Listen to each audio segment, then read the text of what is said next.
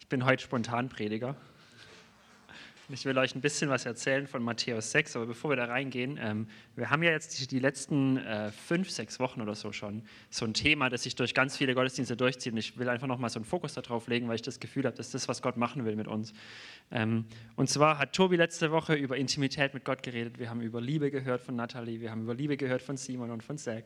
Ähm, und ich glaube, wir, wir können diesen ersten Punkt, diese, diese erste Vision, diesen ersten Punkt, Jesus und ich, wir können das nicht hoch genug halten. Wir können das nicht weit genug äh, emphasisen, also betonen, wie wichtig das ist, weil es ist richtig einfach und es gibt ein Beispiel. Du, du, kannst, du kannst, und ich glaube, wir sind gut hier drin, äh, unsere Bibel zu lesen. Ich glaube, wir sind das gelehrt worden. Wir haben das gelernt, morgens unsere Bibel aufzuschlagen und zu sagen, was sagst du, Jesus? Und wirklich zu lesen, was sagt das Wort Gottes? Aber es gibt eine große Gefahr damit, wenn wir nur unser Wort Gottes lesen. Und zwar ist es, hier stehen viele Sachen drin, das sind so äh, Convictions, solche Sachen, die wir, die wir lernen, wo wir sagen, okay, das ist richtig, das ist falsch, wo wir lernen, was gut und was schlecht ist, wo Gott uns das lehrt. Aber wenn wir nur lernen, was gut und falsch ist, dann nehmen wir diese, diese Convictions, diese Überzeugung, nehmen wir mit uns mit und haben keine Kraft, die auszuleben und haben keine, haben keine Offenbarung, keine Kraft, keine Autorität und Kraft, so wie es es von Jesus gesagt haben. Der redet in Autorität und Kraft, weil er Power, weil er die Kraft Gottes dahinter hatte, übernatürliche Kraft, um das zu tun, was er gepredigt hat. Er hat das Heil verkündigt und er hat Leute geheilt. Und er hat die Freiheit verkündigt und hat Dämonen ausgetrieben. Und nicht nur geredet wie die Pharisäer, weil die Pharisäer haben auch ihre Bibel gelesen. Jesus hat das Alte Testament gelesen und viel von dem, was er gepredigt hat, ist eine Auslegung vom Alten Testament oder eine Erfüllung vom, vom Alten Testament. Und wir, wir können genauso wie die Pharisäer sein, indem dass wir aus einem guten Herzen raus, und ich glaube, wir, wir wollen Jesus nachfolgen. Wir, sind, wir haben das Herz, dass wir ihn kennen wollen, dass wir ihm folgen wollen.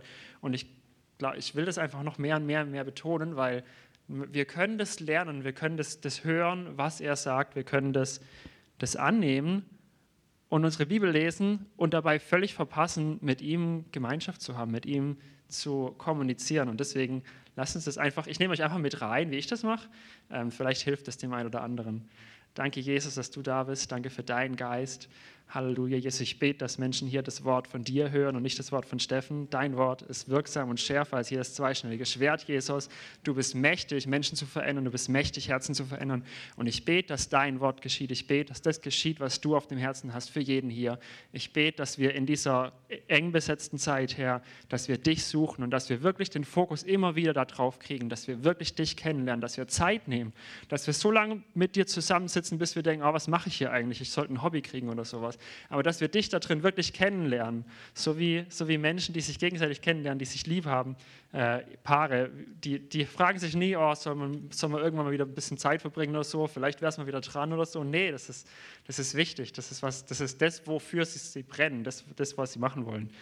Ähm, Herr, ich bete, dass du uns so ein Herz gibst, dass wir dich so kennen, dass wir dich so suchen, dass wir dich kennenlernen wollen, Jesus. Weil dich zu kennen ändert uns. Unsere Bibel zu kennen ändert uns nicht. Dich zu kennen ändert uns. Das Wort zu kennen oder das, was Jesus gesagt hat. Es gibt viele Menschen, die wissen, was Jesus gesagt hat, aber die sind nicht neu geworden.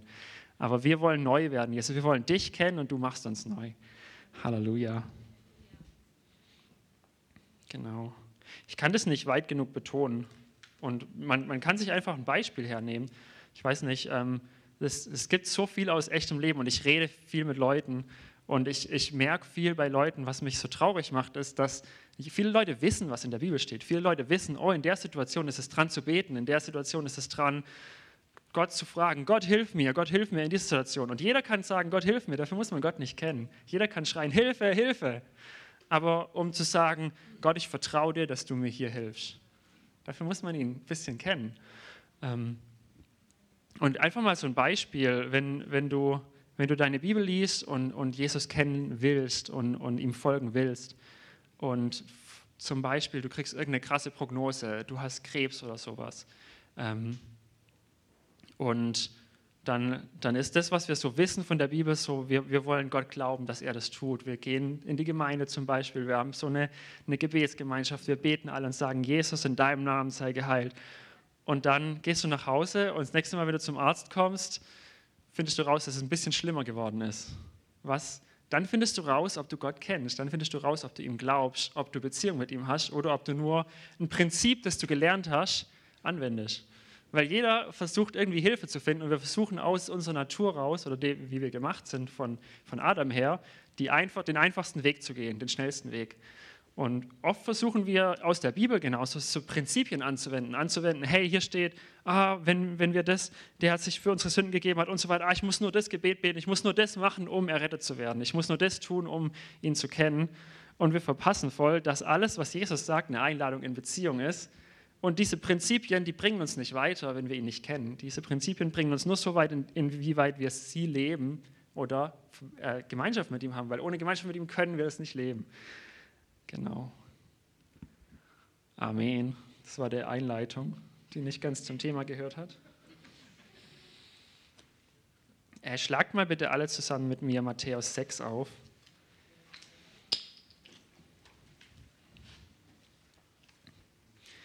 Lasst uns Jesus kennen. Halleluja.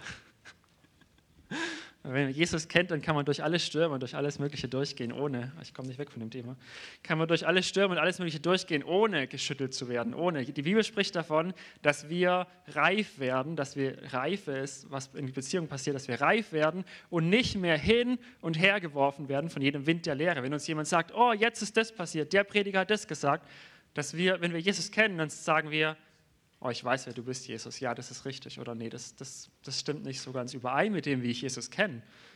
Ähm, und wenn wir das nicht haben, dann ist es, oh nein, der hat vielleicht, ah, vielleicht hat er ein Zeichen gemacht, vielleicht ein Wunder, vielleicht, vielleicht hat es wirklich, vielleicht ist es wirklich wichtig, was der sagt. Und dann sind wir so unsicher und unsicher ist nicht mehr Glauben, unsicher ist Zweifeln. Und wir sollen glauben, wir sind berufen zu glauben, im Glauben zu leben. Darüber kommen wir noch mehr gleich. Halleluja. Okay, lasst uns anfangen. Ich hoffe, ihr seid alle da. Matthäus 6. Habt Acht, dass ihr eure Almosen nicht vor den Leuten gebt, um von ihnen gesehen zu werden. Sonst habt ihr keinen Lohn bei eurem Vater im Himmel. Wenn du nun Almosen gibst, sollst du nicht vor dir her posaunen lassen, wie es die Heuchler in den Synagogen und auf den Gassen tun, um von den Leuten gepriesen zu werden. Wahrlich, ich sage euch, sie haben ihren Lohn schon empfangen.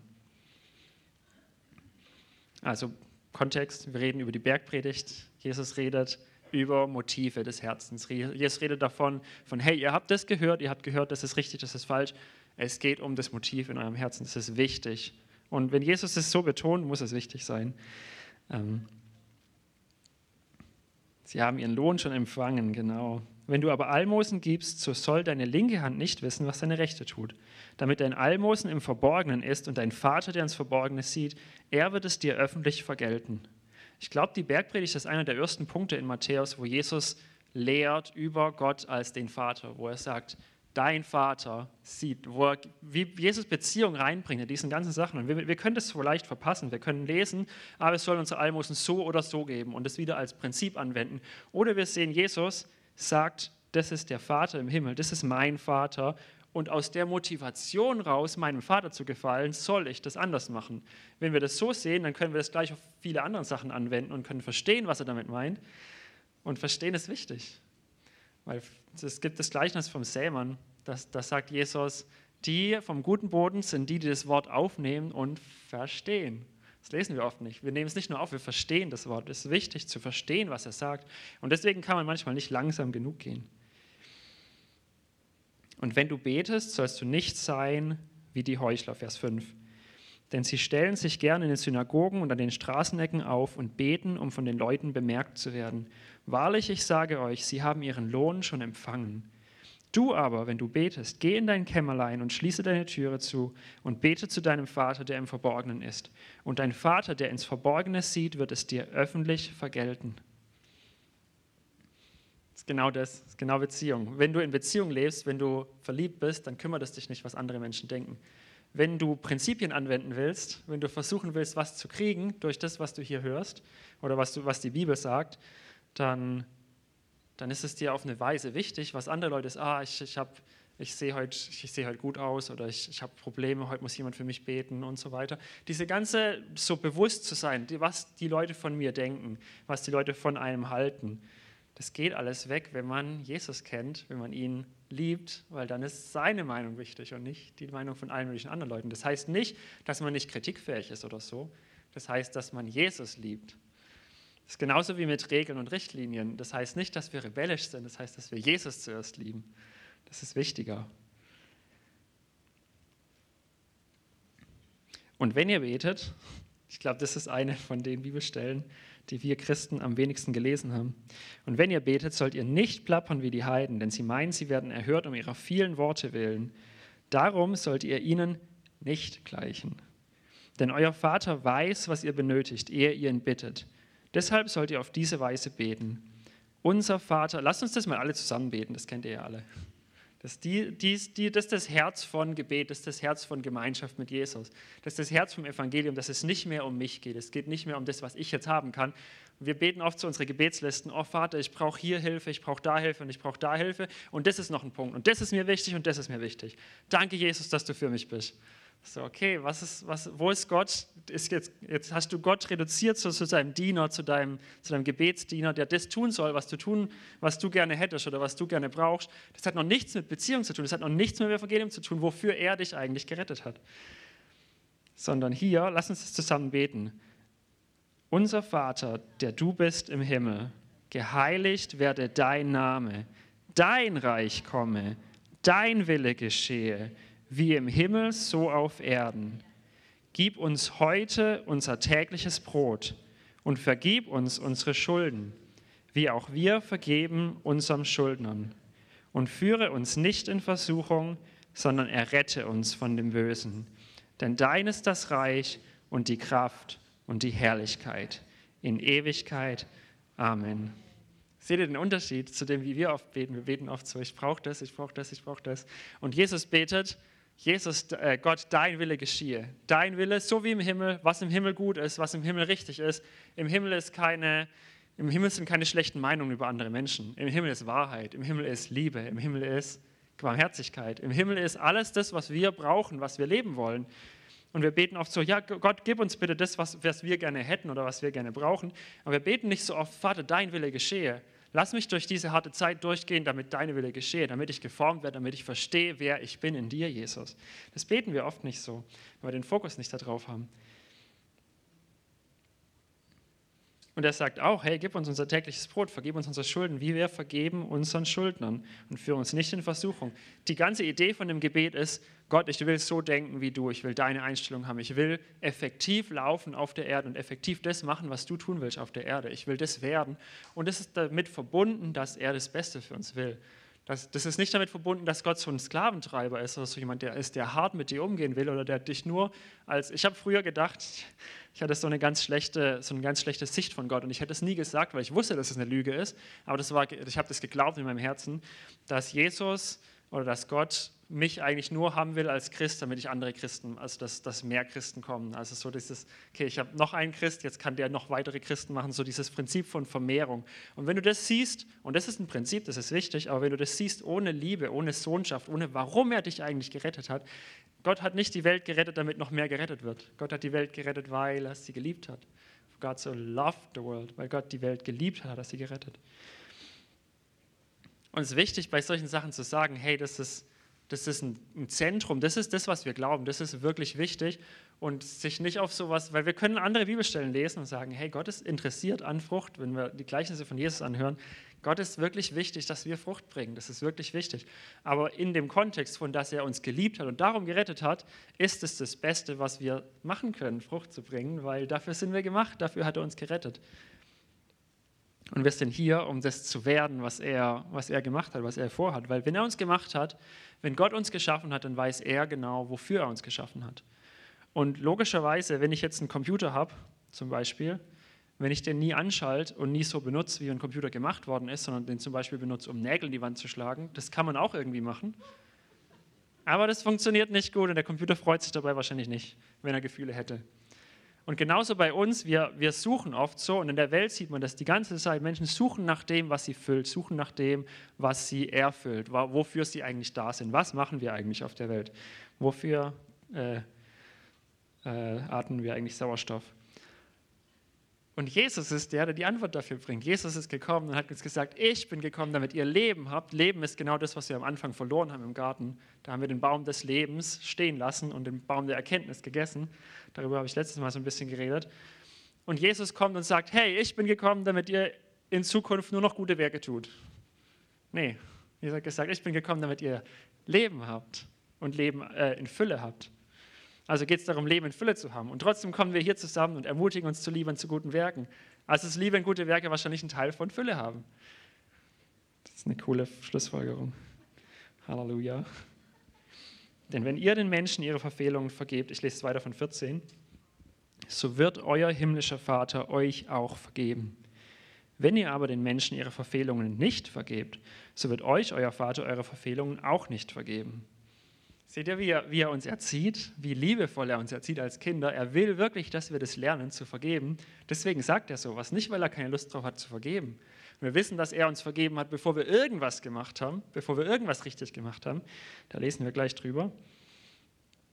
Aber er erwartet von uns, indem wir ihm nachfolgen, indem wie wir ihm von ihm lernen, dass wir sein Herz kriegen, dass wir verstehen, wie er denkt. Und deswegen sagt er das: Hey, wenn ihr nicht vergebt, dann kann ich euch nicht vergeben. Wenn ihr aber fastet, so sollt ihr nicht finster dreinsehen wie die Heuchler, denn sie verstellen ihr Angesicht, damit es von den Leuten bemerkt wird, dass sie fasten. Wahrlich, ich sage euch, sie haben ihren Lohn schon empfangen. Du aber, wenn du fastest, so salbe dein Haupt und wasche dein Angesicht, damit es nicht von den Leuten bemerkt wird, dass du fastest, sondern von deinem Vater, der im Verborgenen ist. Und dein Vater, der ins Verborgene sieht, wird es dir öffentlich vergelten. Ihr sollt euch nicht Schätze sammeln auf Erden, wo die Motten und der Rost sie fressen und wo Diebe nachgraben und stehlen. Sammelt euch viel mehr Schätze im Himmel, wo weder Motten noch der Rost sie fressen und wo die Diebe nicht nachgraben und stehlen. Denn wo euer Schatz ist, da wird auch euer Herz sein. Jetzt kommen wir gleich auf den, auf das, auf den eigentlichen Vers, über den ich äh, predigen will, über, über den ich lehren will. Ähm, aber nochmal kurz, um hier reinzugehen, sammelt euch viel mehr Schätze im Himmel, Seht ihr, wie, wenn Jesus redet, wie, wir, wie das oft so dieses 180 Grad anders ist, als wie wir es in der Welt lernen, als das, was, womit wir aufgewachsen sind, was wir gelernt haben von Kindesbeinen an. Wir haben gelernt, wir müssen Vorsorge machen. Wir haben gelernt, wir müssen uns darum kümmern, dass unsere Kinder es irgendwann gut haben, dass wir, was auch immer, wir müssen, wir müssen lernen, viel anzuhäufen oder zu bekommen, um das dann weiterzugeben. Wenn wir Prediger lesen, dann kann man so ein bisschen deprimiert werden, weil das irgendwie alles für nichts ist. Und wir können auch nicht sicherstellen, ob unsere Kinder das kriegen. Aber Jesus sagt, hey, änder die Art, wie du denkst. Und das ist das, was wir machen. Das ist, warum wir, wie wir ihm nachfolgen. Und das ist das, was er macht mit uns, wenn wir mit ihm persönlich Zeit haben, ist, er ändert die Art, wie wir denken, auf das wir freudig werden, frei werden und anders denken, so wie er denkt. Und das ist genau das, wovon er hier redet. Sammelt euch Schätze im Himmel, wo weder Motten noch der Rost sie fressen. Er sagt uns das, wo er hin will. Und jetzt, wie macht man das? Wie, wie kommt man dahin? Da ist dieser Vers ziemlich wichtig. Das Auge ist die Leuchte des Leibes. Wenn nun dein Auge lauter ist, so wird dein ganzer Leib Licht sein. Und ähm, lass uns kurz eine Exkursion machen hier. Bis hierher hat er davon geredet, prüf deine Motive, versteh, warum du Sachen machst. Warum sammelst du Schätze? Für was sammelst du Schätze? Für was fastest du? Für was betest du? Wie betest du, dass du von den Leuten gesehen wirst oder von Gott? Also es geht die ganze Zeit um die Motive. Es geht um das, was in unserem Herz eigentlich drin ist, was nicht sichtbar ist, weil Gott ist in unserem Herz und ist nicht sichtbar und er schaut ins Verborgene und er sieht es und er wird uns für das richten, was hier drin ist. Nicht, was wir außer, nicht, was wir nach außen gelebt haben. Wir werden am Ende für unsere Werke gerechnet, weil unsere Werke immer das sind, was rauskommt, was, was innen drin drin ist. Aber Jesus redet davon, ändert es, das habe ich letztes Mal gepredigt, als ich, vorletztes Mal, ähm, pflanzen guten Baum, wird die Frucht gut. Wenn du schlechte Frucht siehst, wenn schlechte Sachen aus dir rauskommen, musst du nicht an den Früchten picken, das bringt nichts. Du musst einen guten Baum pflanzen. Du musst umkehren in deinem Herzen, da wo die Wurzel ist, da wo die, da wo die, die Basis ist, und da neu werden und Jesus da kennen und dann wird die Frucht gut. Alles, was da rauskommt, alles, was aus Beziehung mit Jesus kommt, ist gut und ist hilfreich. Die Früchte des Geistes. Halleluja. Okay, lasst uns kurz zu Kolosser 1, 21 gehen.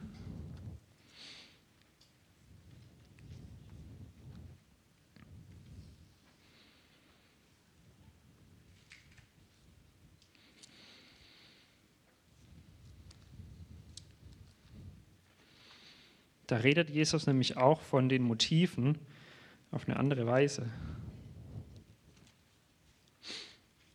Hm. Colossians, where are you? Hier.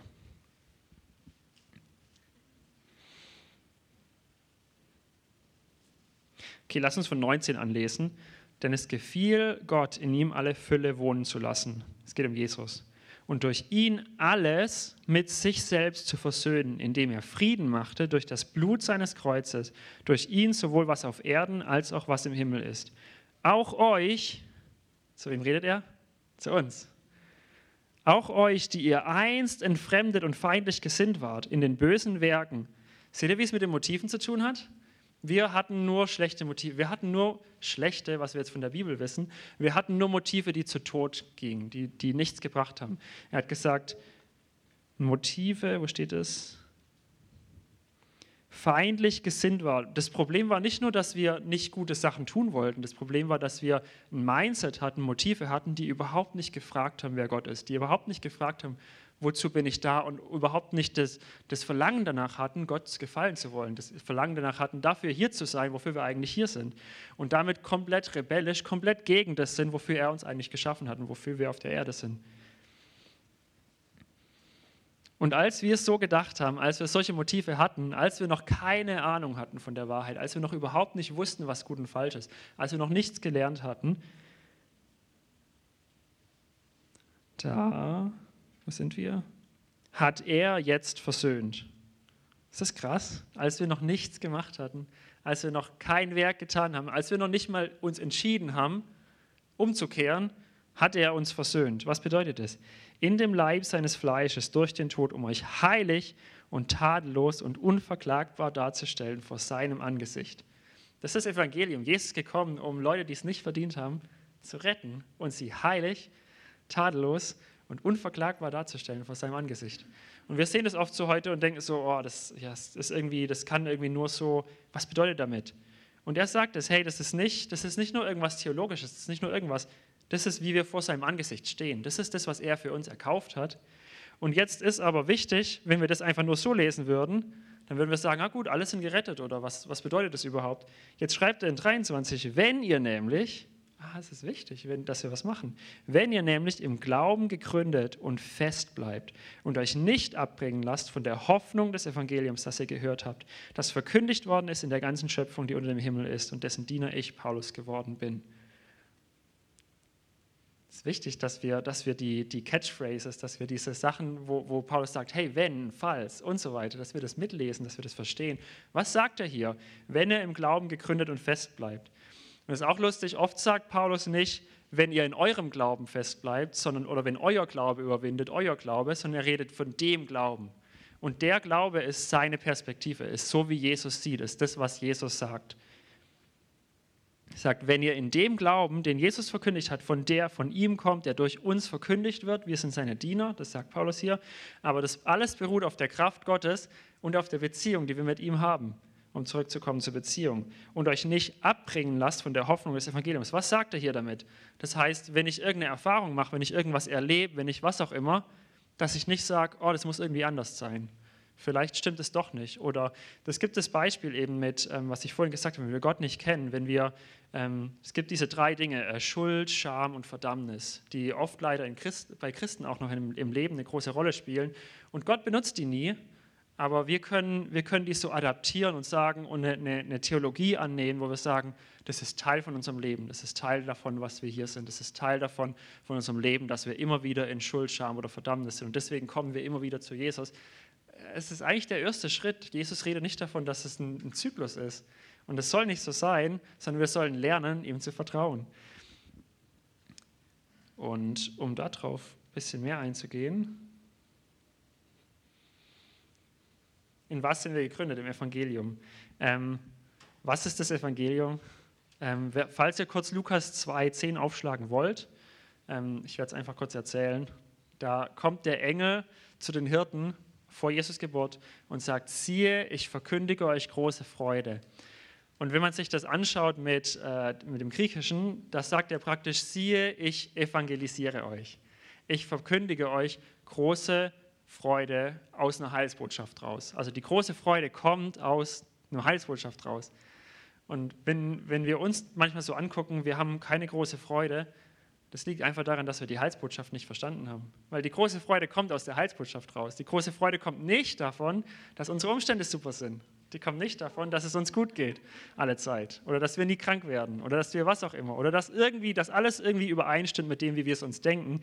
Die große Freude kommt daher, dass wir die Heilsbotschaft verstanden haben. Und was ist die Heilsbotschaft? Genau, wieder zum Sämann. Es geht ums Verstehen. Es geht darum, zu verstehen, was die Heilsbotschaft ist. Dann haben wir große Freude. Verstehen kommt in Beziehung. Halleluja. Es gibt so einen krassen Unterschied gerade zwischen dem Alten Testament und dem Neuen Testament. Im Alten Testament kommt Gott und sagt, ich will unter euch wohnen, zu einem Volk, das weit von ihm weg war und ihn überhaupt nicht kannte oder nicht großartig kannte. Die haben von ihm gehört gehabt, so wie wir oft von ihm gehört haben, aber ihn noch nicht kennen. Und Gott sagt, hey, ich will unter euch wohnen und das sind meine Standards. Und seine Standards sind perfekt. Er sagt, hey, das ist das, wie ich denke, das ist das, was gerecht ist und das ist das, was ungerecht ist. Hat sich das verändert nach Jesus? Nee, er denkt immer noch, das ist gerecht, das ist ungerecht. Dazu kam gleichzeitig ein Gottesdienst, eine Art, Gott zu nahen, die wir heute nicht mehr so haben, weil in Jesus sich viel geändert hat in der Hinsicht. Wir haben nicht mehr einen Tempel, wir haben nicht mehr Opfer, wir haben nicht mehr diese ganzen Sachen, durch die wir Gott nahen können, sondern wir haben jetzt das Blut des makellosen Lammes, durch das wir Gott nahen können. Und durch das wir einen Zugang haben für alle Zeiten, wie die Bibel sagt, zu ihm hin, in seinen Thronraum, in sein, in sein, in sein Gemach praktisch. Ähm, und jetzt kann man sich so überlegen, heißt es im Alten Testament irgendwie war niemand gerettet? Aber das sehen wir auch, in Hebräer redet da ganz viel davon, wie Glaubenshelden oder Leute im Alten Testament, Frage, war Abraham perfekt? Nein. Aber wenn man Hebräer liest, davon wie er über Abraham schreibt, dann klingt es ziemlich perfekt. Das ist genau die Realisierung von dem, was wir in Kolosser, reden, äh, Kolosser lesen, weil Abraham hatte eine Sache und dies ist die wichtigste Sache. Er glaubte Gott das wurde ihm als Gerechtigkeit angerechnet. Und denn, äh, was wir gerade in Kolosse gelesen haben, ist, er, Jesus Christus, durch sein Opfer hat uns heilig und makellos vor Gott hingestellt, in seinem Angesicht. Wenn Gott uns anschaut, sieht er das, sieht er, wie wir aussehen, durch Jesus Christus. Und das nicht nur, weil er eine Brille aufhat, so sieht er uns jetzt. Und damit war Abraham gerettet und gerecht vor Gott. Weil er gerecht war, weil er ihm geglaubt hat, war er gerecht.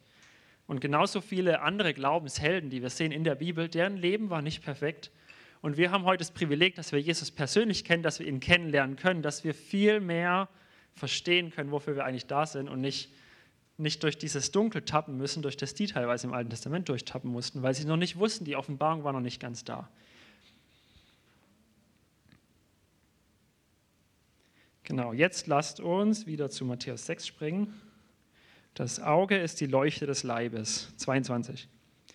Wenn nun dein Auge lauter ist, so wird dein ganzer Leib Licht sein. Wenn aber dein Auge verdorben ist, so wird dein ganzer Leib finster sein. Wenn nun das Licht in dir Finsternis ist, wie groß wird dann die Finsternis sein? Das ist eine ziemlich coole Bibelstelle, die uns zeigt, äh, der hat die ganze Zeit bis hierher über Motive geredet. Was meint er wohl damit, was er, was er sagt mit euer Auge, wenn euer Auge lauter ist, wenn euer Auge rein ist oder äh, im Englischen heißt Single, also auf eine Sache gerichtet, auf eine Sache ausgerichtet ist. Was meint er damit? Keine Schuld, keine Scham, keine Verdammnis, kein Schleier, nichts zwischendrin. Licht kann reinkommen. Verständnis, der redet von Verständnis, der redet davon, dass meine Motive mit Gottes Motiven übereinstimmen, dass ich verstehe, was er sagt, dass ich das annehmen kann, was er sagt, weil ich es verstehe, weil es weil es in mir Raum hat. Jesus sagt, mein Wort hat in euch Raum gefunden. Und er sagt dann, wenn dein Auge lauter ist, so wird dein ganzer Leib Licht sein. Jesus ist cool, der ist auf die Erde gekommen und hat gesagt, ich bin das Licht der Welt. Was meint er damit? Ich bin das Licht der Welt. Das heißt, ich bin die, weil wir wissen, dass Jesus die perfekte Offenbarung ist von Gott, dass er Gott widerspiegelt. Dass wenn wir Jesus anschauen, dann sehen wir, wer Gott ist. Dann sehen wir, wie Gott denkt, dann sehen wir, wie Gott arbeitet, wie Gott, was er tun will. Ich bin das Licht der Welt. Danach dreht er sich um und sagt, ihr seid das Licht der Welt. Das sagt er zu uns. Ihr seid das Licht der Welt. Wisst ihr eigentlich, dass ihr das Licht der Welt seid?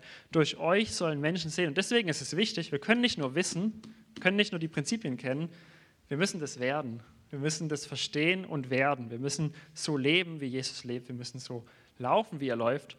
Und wir müssen, funktioniert nie aus unserer eigenen Kraft, das haben wir hoffentlich alle gelernt, aber das funktioniert nur in Beziehung mit Gott.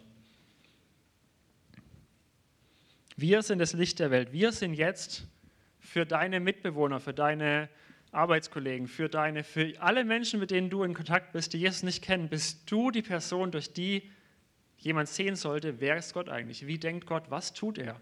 Was macht Gott, wenn man ihm eine auf die rechte Backe schlägt? Was macht Gott, wenn man ihn verleumdet? Was macht Gott, wenn wie, wie reagiert Gott? Und wir lernen das von Jesus, weil Jesus ist unser Haupt. In Korinther redet äh, Paulus davon. Äh, Jesus ist das Haupt von uns und Gott ist das Haupt von Jesus. Und Jesus ist unser Haupt. Wir lernen von ihm, wie ist Gott. Und wir können das werden und dann können andere das bei uns sehen.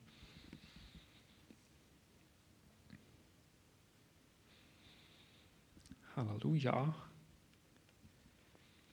Ich weiß nicht, ich will noch ein bisschen einfach auf dieses äh, reine Gewissen eingehen, weil wir haben oft dieses, ich weiß nicht, ob wir eine falsche Lehre haben manchmal oder ob wir denken, wir können kein reines Gewissen haben. Wir können, unser Gewissen wird immer irgendwie wieder, wir müssen immer wieder zu Gott kommen und, und Sünden bekennen. Und das ist gut, wenn wir Sünden bekennen. Aber wir, soll, wir sind dazu gemacht, mit einem reinen Gewissen Tag für Tag zu leben. Und das kommt aus einer Beziehung mit Gott, das kommt daraus, ihn zu kennen. Ja, und das sind diese ganzen Sachen, dieses transformierte Leben, ist genauso wie Zeichen und Wunder. Wir können das nicht selber produzieren, sondern das passiert nur in Beziehung mit Gott. Und Paulus zum Beispiel hat geschrieben, gerade über das reine Gewissen, der hat, als er in äh, Apostelgeschichte vor dem Hohen Rat stand, sagt er, ich habe mein Leben lang mit einem reinen Gewissen gelebt. Hat er gelogen? Nee, der hat sein Leben lang mit einem reinen Gewissen gelebt. Der hat es nicht über sich gebracht oder der hat es nicht auf sich genommen, sein Gewissen zur Seite zu drücken, um was anderes zu haben. Da reden wir wieder über den Fokus, über die Motive. Was sind meine Motive? Und sind meine Motive, ihm zu gefallen oder irgendwie es den Menschen recht zu machen oder was auch immer? Wir können alle lernen in diesen Sachen. Dafür sind wir ja hier, um uns zu ermutigen in Liebe und guten Werken. Aber Paulus sagt, hey, ich habe mein Leben lang geführt und habe ein reines Gewissen behalten. Das ist möglich. Wenn Paulus das gesagt hat, dann ist es für uns möglich.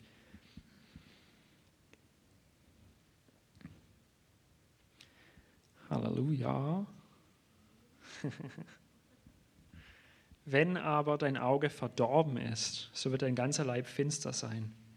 Was sagt er hier? Wenn unser Auge Licht ist, wenn wir verstehen, wenn wir, wenn wir sehen, wenn wir klar sehen, was das Evangelium ist, wenn wir klar sehen, wer Jesus in uns ist, warum wir überhaupt auf der Erde sind, warum machen wir das, was wir machen. Wenn wir das klar sehen, ist, ist Licht da, sein Licht in uns. Es ist nicht, dass wir irgendwie Licht produzieren, es ist das Licht, was von Gott kommt, was in uns ist. Wenn wir das nicht sehen, wenn wir nicht verstehen, warum wir hier sind, wenn wir vielleicht versuchen, was zu kriegen, und das ist so, das ist so, tut mir leid, wenn ich Leute damit nerv, aber das ist so verbreitet. Ich sehe das so oft in den Motiven von Menschen, wenn ich mit denen rede, dass, dass wir, wir beten um, und verstehe mich nicht falsch, Jasmin, wir beten um den Parkplatz. Das ist jetzt mein Parkplatz. Und vergessen dabei manchmal, Jemand anderes hat jetzt keinen Parkplatz. Und, und, wir sehen oft so, ja, das ist das, was ich brauche. Und Gott ist dafür da, um meine Bedürfnisse zu erfüllen. Aber Gott ist nicht gekommen, um deine Bedürfnisse zu erfüllen, sondern um dich neu zu machen, dass du so denkst wie Jesus. Und Jesus hat nie gesagt, das ist meins, das nehme ich, ich ihr, ihr seid raus, bis später. Hat er nicht gemacht. Also sollen wir nicht so denken. Warum ist es okay, wenn wir so denken?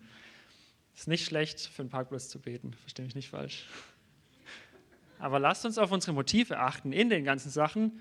Wenn unsere Motive selbstzentriert sind, das ist das, was der Teufel hat als sein Motiv, das ist das, was, wer er ist, dann haben wir von ihm gelernt und nicht von Jesus, weil Jesus hat nicht so gedacht.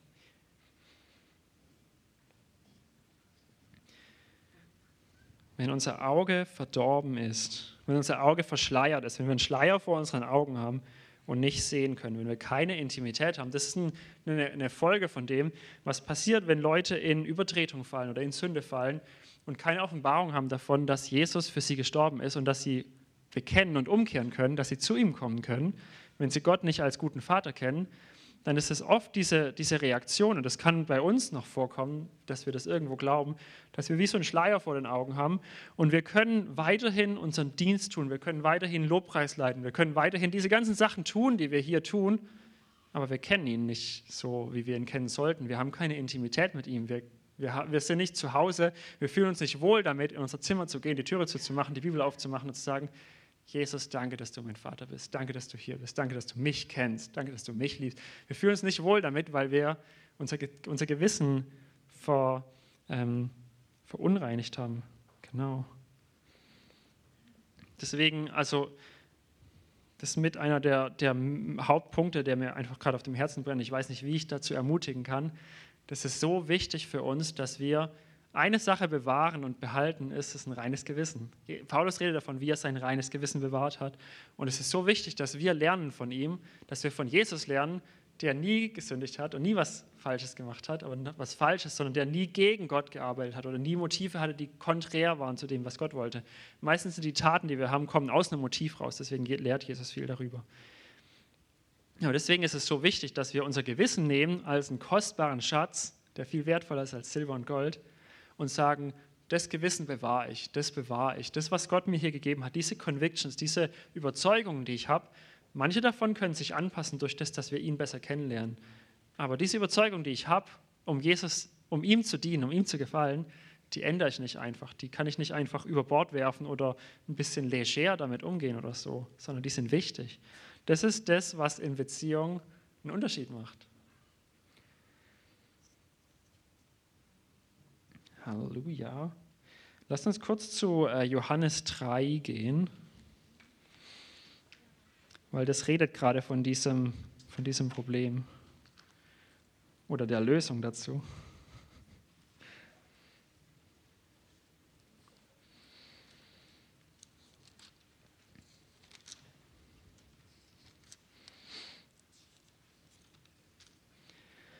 Johannes 3,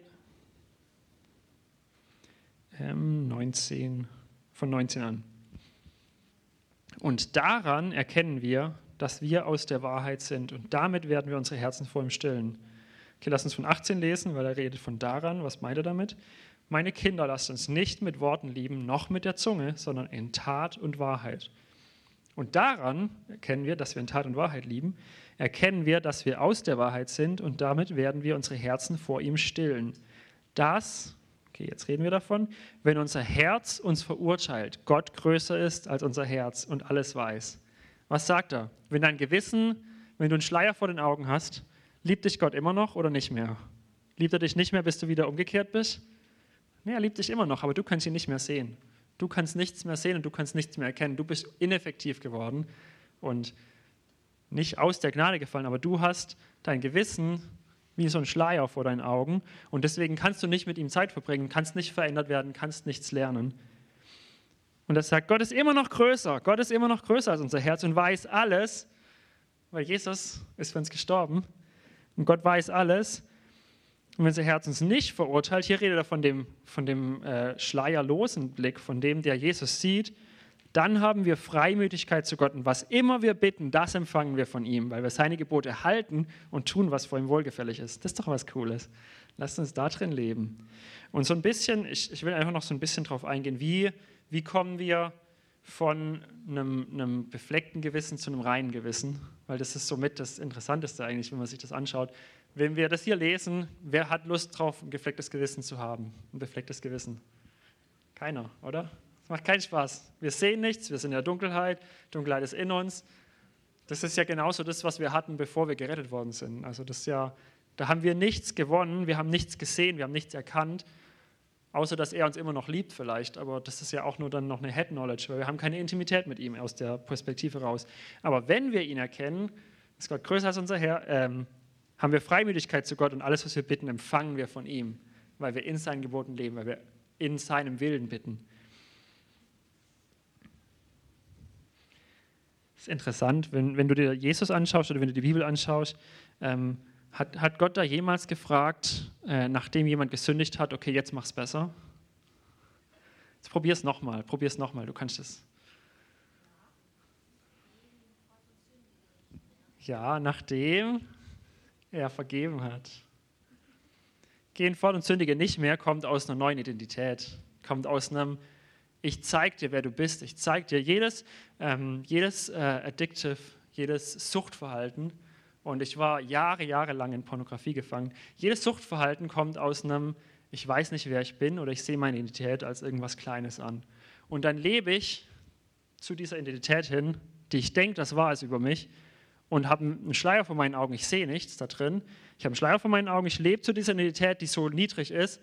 Und das bestätigt wieder, dass meine Identität so niedrig ist. Wie gesagt, also wie, wie man das ausdrücken kann, ich habe eine Frucht, die ist schlecht, ich sehe, die Frucht ist schlecht, weil ich habe diese Überzeugung, ich sehe das in der Bibel, das ist richtig, das ist falsch, das ist gut, das ist schlecht, das dient zum Leben, das dient nicht zum Leben. Ich kann das wissen, aber nicht leben können, weil ich denke, dass ich so schlecht und so klein bin. Und jedes Mal, wenn ich eine schlechte Frucht habe, sage ich, ah, siehst du, ich bin ein schlechter Baum, ich muss irgendwie noch ein guter Baum werden. Ich muss es irgendwie noch schaffen, ein guter Baum zu werden und umzukehren. Und Jesus kommt und sagt, gehen fort, sündige nicht mehr, nachdem er sagt, wer der Erste ist, der, äh, der keine Sünde hat, der wirft den Stein auf sie. Und Jesus war der Einzige, der in dem Raum war, der einen Stein hätte werfen können und er hat keinen Stein geworfen. Also gibt es in seinen Augen Gnade für solche Sachen. In seinen Augen ist die Möglichkeit umzukehren und deswegen lehrt uns die ganze Bibel, das ganze Neue Testament lehrt uns, wer wir sind und dann in jedem Brief werdet ihr es finden. Paulus schreibt, ihr seid jetzt heilig, rein, frei in, in Christus und so weiter. Er redet von der Taufe, von dem Ablegen des alten Menschen, Anziehen des neuen Menschen. Und immer nachdem er von diesen Sachen lehrt, ja, immer nachdem er von diesen Sachen lehrt, sagt er, und jetzt, weil wir neue Menschen geworden sind, lasst uns nicht mehr so laufen wie früher. Lasst uns nicht mehr das tun, was wir früher gemacht haben, weil er genau wusste oder weil er genau weiß, dass wenn wir weiter diese Sachen machen, dann sind wir genauso wie vorher, weil wir unser Gewissen wieder wie so einen Schleier überziehen und keine Gemeinschaft mit Gott haben, dass wir nicht mehr ihn kennen können, so wie wir dazu gemacht sind, ihn zu kennen. Halleluja. Es geht um Surrender, es geht um Aufgeben, es geht darum, es ihm hinzulegen und sich von ihm lehren zu lassen. Jesus hat es so cool gesagt, er hat gesagt, ähm, komm zu mir und ich gebe dir Frieden, ich gebe dir Ruhe. Und dann hat er es umgedreht und gesagt, lernt von mir und ihr werdet Frieden finden für eure Seelen. Was bedeutet das? Kommt zu mir und ich gebe euch Ruhe, aber dann lernt von mir und ihr werdet es finden, ihr werdet es erlangen. Das werde ich nicht beantworten, das ist für euch zum Nachdenken. Ich glaube, ich habe letztes Mal schon darüber gepredigt.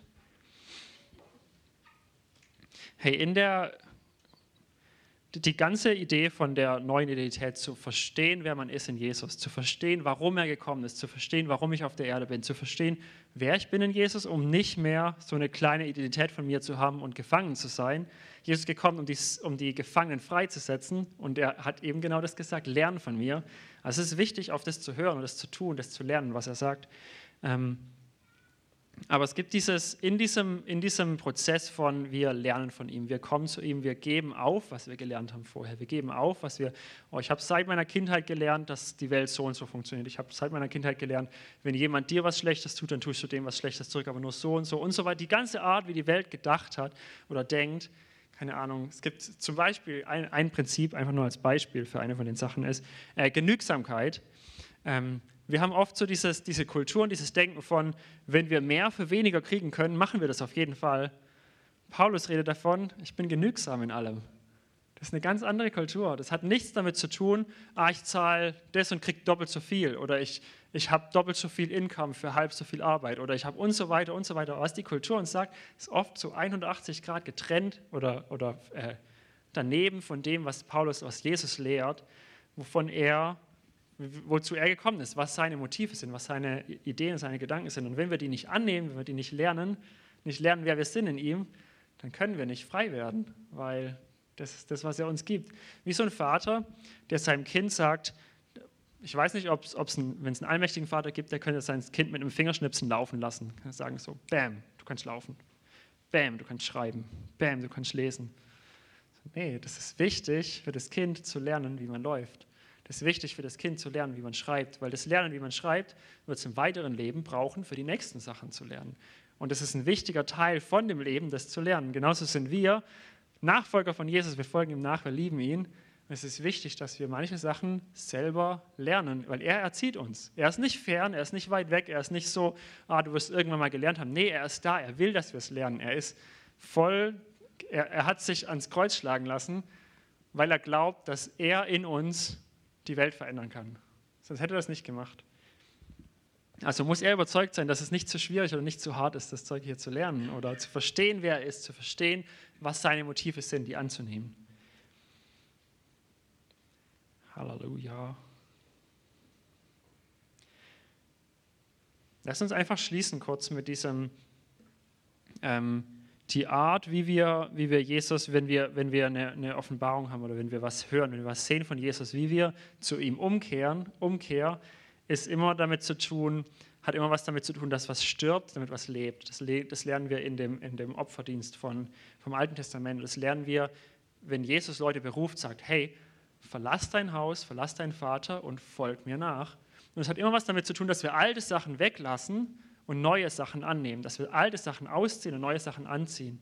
Und diese neue Identität ist genauso gemacht. Wir können das, was wir gerade so anhaben, und ich rede jetzt gerade nicht von unseren Kleidern, sondern von unseren geistlichen Kleidern, von dem, was wir über uns glauben, von dem, was wir über uns denken.